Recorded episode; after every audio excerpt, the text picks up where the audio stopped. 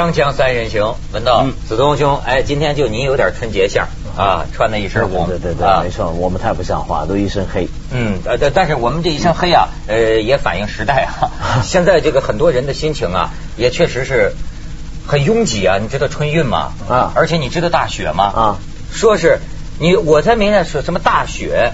你知道现在春运已经是长沙火车站站长免职，安徽芜湖火车站站长免职啊已经到干什么要站长免职？芜湖火车站站长免职是拥挤之中有个大学生被压死了。对对对对对，长沙火车站是怎么着呢？就已经拥挤到什么程度啊？有有一帮人买了火车票，上不去火车了，嗯因为这火车在上一个站就放进了一些人，实际就挤满了，就已经达到，所以这个他个们调度有问题呢，还是完全因为自然灾害呢？哦不那个，所以现在那个广铁集团就是什么领导下到班组都已经如临大敌，就是这样严格什么监控，但是压力太大，因为啊就是雨夹雪，这什么屋漏偏逢连夜雪呀、对，现在很多人就不搭飞机嘛。啊因为最近就是因为很多飞机不是又取消又延误，很多人临时要改搭火车啊或什么。你知道这么大雪，你想说这湖南他们讲是三十年没见到的这个冰冻雪，而且这个雪会导致什么供电出问题了。那个个电塔塌了，什么嗯？然后你这，我在想，这么下雪冷冻，怎么会不能通电呢？原来啊，它就是有一句话，这个电缆上面你会落落雪啊对，积雪了它会颤动，对，这种颤动引起什么共振，这个影响供电。你你看看，咱们现在春，而且春运买票，你这是咱们年年年年这一组，你看看，你瞧，这就是塌了嘛。那个电缆。呃，这对。电缆呢，还有那个输电塔呀，因为大雪，嗯。你看下边的，这都是各地火车站买票。上海那边都呃说了，什么不能让这个天寒受冻，怎么那个过夜的这这这个睡在冰冰冷的地上，这是反正都是火车站堆积的这个人人群呐。因为你知道下这么大雪，现在发现呢，比预计的就是春运这个铁路客运量比去年同期增加了多得多，因为那个公路不大通畅了，嗯所以那些人全转到要买火车票。嗯。所以你想想看，就是现在，但问题是春运啊，这个东西啊，到底还会维续多久呢？我以前常常想这个问题，就是说，你刚刚说挤是很挤，当然嗯现在又正好碰上天灾，这不叫天灾，就大雪了。但是我总觉得春运大概是个再过十几二十年就会慢慢消失的东西吧。为什么会这么说呢？不会，我觉得不会。就是我觉得当越来越多的人在城市落户下来了，然后有些家里面你该接出来的人接出来了，又或者是家里的老人啊，比方说可能去世的去世了怎么样，这种原来的城乡之间这种纽带啊，就会慢慢淡化甚至断掉，但是那要那要很久很久，十年什么完全看不到。是吗因为？中国人口基数这么大，你现在大量的农村人口还在进城，那么这些人到现在这段时间就就通通往回走了嘛。嗯，而且你说这个，哎，咱是不不，咱不是按按说不应该说不吉利的话哈，但是我确实觉得有点流年不利啊。为什么？你不觉得二零零八年这一开头的这来的这些个事情啊？你看我已经看到两岸三地，我跟你说，就是现在是什么？肉价上涨，物价上涨，对，然后呢是什么房价上涨，涨的咱们都受不了，对吧？对但是呢，上个礼拜股灾，嗯股股票下下跌。嗯你说这个人给给给人的心情，你我给你看看，就是香港人上个礼拜报纸上捕捉的这个股民的这个表情，你还可以看一看。他你你你瞧，哦这如丧考妣，如丧考妣啊！有的那个老老公公老阿婆呀，一下子就亏了十万，一下子亏了五万，就这这就弄成这个样子。然后你知道，我发现香港报纸还挺幽默的，就是说说是说股神。股神李兆基被称为股神，啊说股神前一阵儿曾经说说香港股市会冲上什么三万多点，对啊对对对，是曾经到三万一千点啊，对对，但是现在不跌了吗？然后呢，香港报纸说股神的说话就是神话，说股神的儿子出来说了要跌要跌，我们早就劝大家不要借钱炒股，你这这就是就是这样啊。他股神升了一百亿，现在跌掉三十亿。对，我一算，还是赚，不还有七十亿吗？对啊，而且股神呢，他最好玩的地方是什么呢？就是大家当时啊，他最红的时候啊，就大家都争着访问他嘛，看他投资心得是什么。那时候我一看就好笑，他哪用得着什么投资心得呢？因为像李兆基这种富豪，香港数一数二的富豪，第三位他对啊，他买比如说什么啊、呃新股上市，嗯人家那都是内部认购股。对不对？他哪用得着什么心得呢？嗯然后你比如说，人家基数那么大，就像你那回做节目对对讲说，汇丰四万的时候，你买四万到六万就放。你比如说，那有人四千万，对你，他四亿不就变六亿了人吗？人李嘉诚就是四亿的，真的，你这还有谈得上什么投资心得吗？那反而是李嘉诚倒一直劝人。说股票的东西不要借钱弄，嗯还有上有下这口气跟温家宝总理差不多，对不对？哎，不是人李嘉诚有成功经验呢。我那那天上个礼拜也是看报纸说，李嘉诚就是在高的时候一直放，一直放，收了兑现九十一个亿啊！哎呦，你是这个，不过不过又又反弹了嘛，这这个东西，但是我我总我索罗斯吗？耸人听呃那个那个叫叫嘛耸人听闻，怎么了？什么你觉得危危什么这句话怎么说？索罗斯危言耸耸听听嘛对啊索罗斯警告了，就是这多少年不遇的大的他说是。二战以来最大的经济危机，我才不信呢。索罗斯这个人的话能听吗？哦不，索罗斯预言过很多东西，都还挺准的。准的啊对啊，因为就是他干的索罗斯 没错，就是他搞的，对对二战以后最大的经济危机啊，如果没有，他会把它搞出来的。呃，我我觉得这些灾难都算小灾难，哪里现在大局是好的很。你看看台湾啊哈，立委选举啊，啊，呃，民进党的选票那个那个席位减得很很减得很低了嘛，现在，嗯嗯对。多重要啊！接下来哈，就算那个蓝就是马英九那边不赢，就算他不赢的，他那个立法院控制着，暂时就不会台独啊，就不会打仗啊。你看日本，你看，嗯换了一个鹰，把那个鹰派的换下去了现在来了一个老老实实的，也不去靖国神社，跟中国又好好，你中国的大环境，这些才是好东西啊。日本这个政坛下点雪，炒点股票算什么？但是你知道吗？日本这个政坛内阁最近出现了一个特别怪的现象，啊你知道什么吗啊？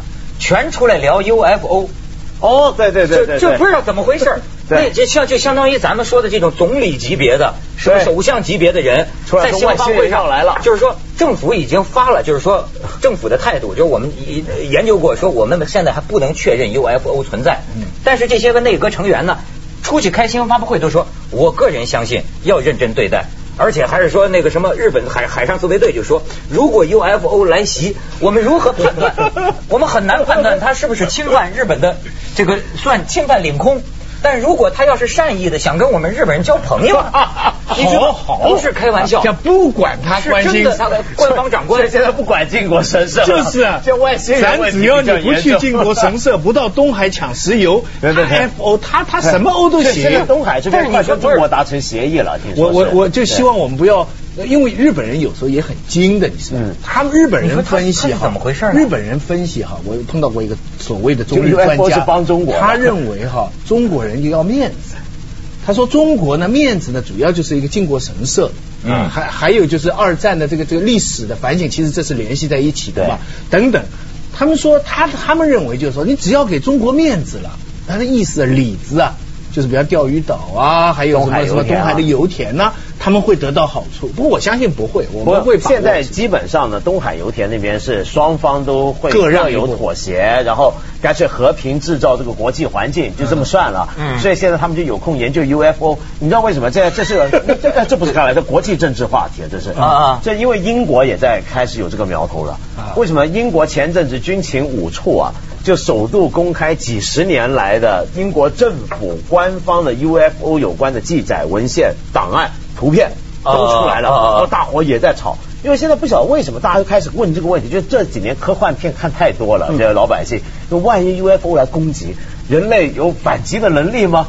人类有这个保护自己的能力吗？怎么样跟他建立关系啊？很多人在搞这个，现在。所以你说这世界多荒诞！一边是人家春节回不了家，在大雪纷飞当中挣扎；一边那些人在关心 UFO，吃饱了没就要事做。UFO。对，咱们还是关心一下在大雪中挣扎的人。对你知道我昨天在新浪网，它不有那视频网站吗？对对对我看那视频把我吓坏了。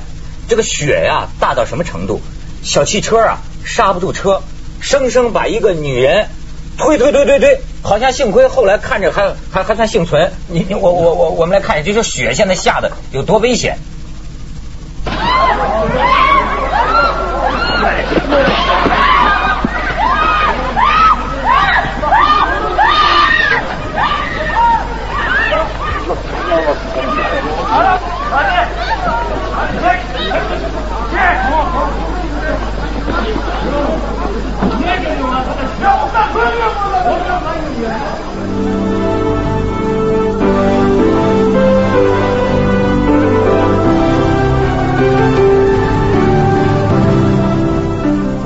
呃，你们也别老关心政治，咱学的嘛，你不要忧国，不要光忧国，咱得忧民。哦，忧民，忧民当然也是政治。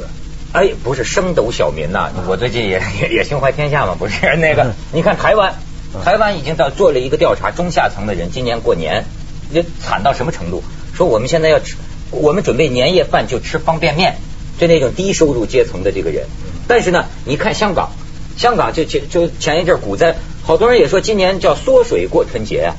但是你再看大陆，深圳很多家庭主妇已经说了，就是说我呃还是广广州的家庭主妇说，今年晚呃这个大年三十五十块钱买条猪肉，就只够这样，因为丈夫失业了，嗯。而且这个价格上涨，五升装的花生油要价约百元，八公斤装的泰国米每袋七十元，猪肉价格瘦肉每斤十八元，排骨还要二十元，然后你在广州八楼上有一人站在天台上说物价涨得太高了，肉价涨得太高了，受不了了，自杀了，跳楼自杀。呃，这这个新闻我看了好几遍，是因为他自说目击者称，他跳楼前在喊涨价涨得太快了，就跳下去了。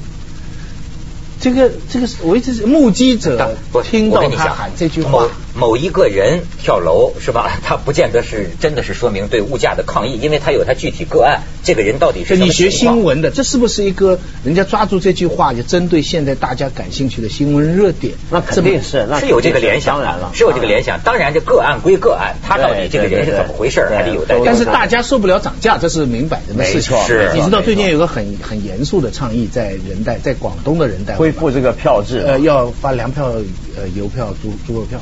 是吗？啊对广东有你你你你你怎么看？引起广泛的争论。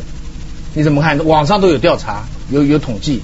你你讲不是，我因为不太懂。呃当年这个票是配几制吗？对啊对啊当年的票只配几次啊他想回复这个，他说而且呢，在网上有百分之四十几的支持率，百分之五十几反对，百分之四十几支持。我我觉得是这样，就是第一呢，这种制度呢，当年这种票这种按票来做的这种分配啊，粮食啊、基本食品、生活用品的分配，它其实有个考虑，什么考虑呢？除了是一个国家计划 的经济的一个一个做法之外，第二呢，就是原始的这种社会主义国家设设计这种制度啊，它是为了要保障最底层的平民百姓，嗯就他想公平分配。但是呢，现在呢，这个建议啊，我先不讲这个建议经济学上行不行得通。嗯当然，我们可以从经济学上说，它只是开开倒车，走回头路。说这个这是一个分根本是失败的一个做法。现在有些经济学家认为，即使现在国务院推动这个价格管制，也都是一个开改革倒车，对对不对？现在讲控制价格你知道控制价格嘛？很多人都觉得这是违反市场经济的原理，这些我都先不管。我只问一个问题，就是你刚刚说这个网上调查啊、不要全信。对可是我们假设啊，那百分之四十的人里面，就算有百分之十吧，他真的是有这些人存在，他也真的支持。你知道这反映什么？这反映的就是今天我们的社会贫富差距已经大到一个程度对了。，我跟你说，网其实是上这个网上调查有时候不反映他表面上调查的那件事儿，嗯它反映某种心理。就好像你刚才说跳楼那个人，这个新闻为什么要这么做？对高喊着物价太高了跳楼，那么为什么呢？是反映了我们背后隐藏着的对物价太高了的一种一种牢牢骚，对恐惧。你像有有最近这香港报纸也有评论说嘛，说温家宝总理最近开会不也在讲，说本届政府尽管是尽心尽力，但是呢，距离人民群众的这个要求还是有不小的这个差距。这当然也许是谦虚之词啊，但是你就我就说，二零零八年尾年头，你你看到没有？的确是表现出物价上涨、房价上涨，这个控制不下来。而且这个这首先我为什么刚刚讲贫富差距呢？因为这种涨啊，它首先打击到的就是最底层的是老百姓。嗯你比如说股灾的话呢，它可能影响到的就是一些有钱炒股的人，这第一波的冲击是在那。但是你有钱炒股的人不会是最苦的人啊，不会是最苦，没错啊。最苦的人是什么样呢？就是说平常 他的仅有的收入啊，有大概有百分之三十是拿来应付日常食品必需品的。就是说，你有余钱去炒股的人呢，就没什么问题。那对这些人来讲，你肉价涨、油价涨、米价涨，嗯，那就简直是直接扼着他脖子了嘛。她老公三十几里路在修铁那个沿线修电线。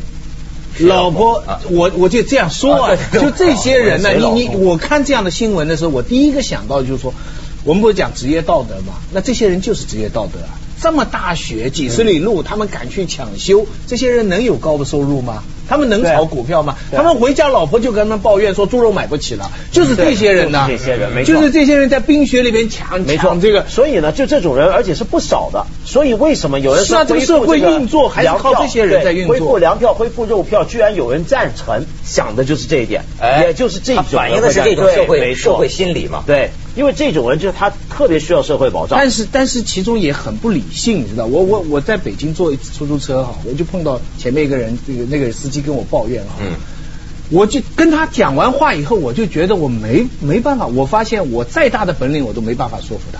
怎么了？他就是把所有的骂一通，骂的极难听，除了一个，嗯，毛主席，嗯，他说只有毛主席是为人民的，你们看看他的小孩现在穷的饿饭了，他说。其他的什么什么讲了一大堆，后来我我他听他那个整个情绪以后，我就问他了，我说那几十年前那个时候的社会的有些情况，我问他，他完全不知道，他其实那个时候他还没出生或或者是非常小，所以他对那个年代的记忆只是个神话般的记忆。你问个别群众有有怨言，可以问问他嘛？你问他那当年彭德怀怎么死的，你知道吗？然后他还讲，他说中国历史上就没有出过几个毛泽东，然后他把他一个一个比。朱元璋啊，汉武帝啊，什么唐太宗啊，哎，他全拿来比。雪儿，你听到的是民间演绎，你知道吗？可是有相当的数字的。但是，就说的我的困惑是在哪里？我就发现我没法说服他。是情绪，是就是一种情绪。我完全没法说服他。我要假如坚持要跟他讲下去，我可能就要跟他吵起来。所以这也就是为什么今天呢，有很多人会认为呢，走回过去中国曾经走过的某些老路啊，是走得通的。因为在那样的老路底下呢，好像社会比较公平啊。但是问题是呢，我想我们要学点历史教育也是必要的。嗯。因为当年的人民公社一开始，你想想看，大锅饭的年代，就是说爱怎么吃就怎么吃，而且大家吃得饱。一开头的时候啊，刚开有刚开始人民公社那个阶段，很夸张的，那时候是有存粮不要的，就是尽量把它吃光的，是大伙。那那农民跟我说，他们一吃九碗。对啊，跑去吃饭吃九碗，对，是这样吃法的。那那你说公不公平？很公平，吃的好不好？吃的都很好。那 接下来呢？是有了上顿没下顿。对呀，天下三人行，广告之后见。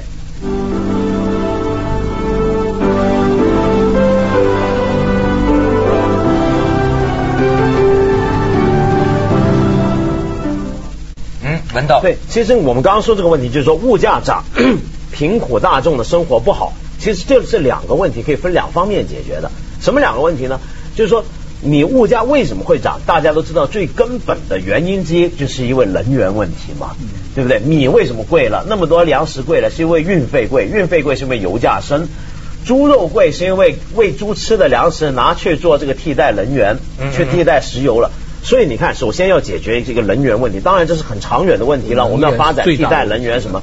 但是同时，我觉得中国可以做得更好的，就是我们现在很多的贫苦大众老百姓，他们没有办法，一旦一旦这个通货膨胀的时候，他生活跌入一个我们叫做一个贫穷圈里面的时候，你有没有个基本安全网，把他们全部捞住，让他们不要跌到最惨，跌到最底，让他不用去跳楼呢？我们现在这个网铺的不够好，所以你说如果只是回头走回头路，你说那行吗？我觉得那是很荒谬。其实发呃粮票之类不一定就是走回头路，美国也有。美国美国粮票，美国有穷人发那种库但那不是粮票的概念，它是不一样的概念。它是拿救济，那是救济。但是救济的时候呢，那些东西是不能拿来当钱用的。对，你穷吧，你活不下去吧，我就发你这些票。对，这些票你就能吃饭。对，你就到超级市场买买这些固定的东西，必需品。对，这就是邮票、粮票、肉票，生活保障呗。对，最低生活保障概念。所以这种呢，这种方式的这种票呢。是不是可行呢？是值得讨论。那当然可行了，但是也有人提出来说，如果执行机制那个贪腐问题还存在的话，这个一发放又给了无数大的权利，又又又给人赚钱了。对，那些人又可以拿来，你说这个东西虽然不能直接当钱用，可是可以买猪肉啊。那我折换价钱以后，你知道，只要有那个东西在，你这个什么东西，这个总比百分百走回老路好吗？你我你我跟你说，前两个礼拜出了件有意思的事儿，嗯，就这个北大。跟央视合办一个论坛，谈这个改革开放三十年成就，一批大腕经济学家去，毛于轼老教授也去了。毛毛毛老呢就先说现在上莫名其妙就开始痛骂城管，然后骂完以后，好嗯，到了结尾这个座谈会呢，吴敬琏在上头跟这个央视主持人几个人对谈。呃，突然间吴敬琏也发难说：“我看刚才毛老那番话，你们得剪了吧？啊，很尖锐啊！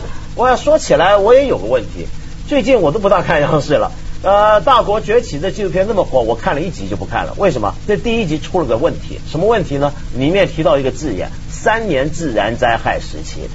然后呢，他就回头望了一下子大家，有三年自然灾害这回事儿吗？然后后来整个论坛就提前结束了，就是，然后他就说这个概念怎么错。我我刚刚说的就从你说那个的士打的的那个师傅啊啊出租车师傅，说到现在这些问题，就是说我们可以向过去的经验学到一些东西，但是不能完全重复，而且你必须学好那段历史是怎么回事。嗯你说那是三年自然灾害吗？当当然不是自然灾害。那么我们能够学到什么？所以你说什么粮票啊什么，我觉得这是行不通的。你说一个最低社会保障，这才重要。要不然你看现在那些深圳。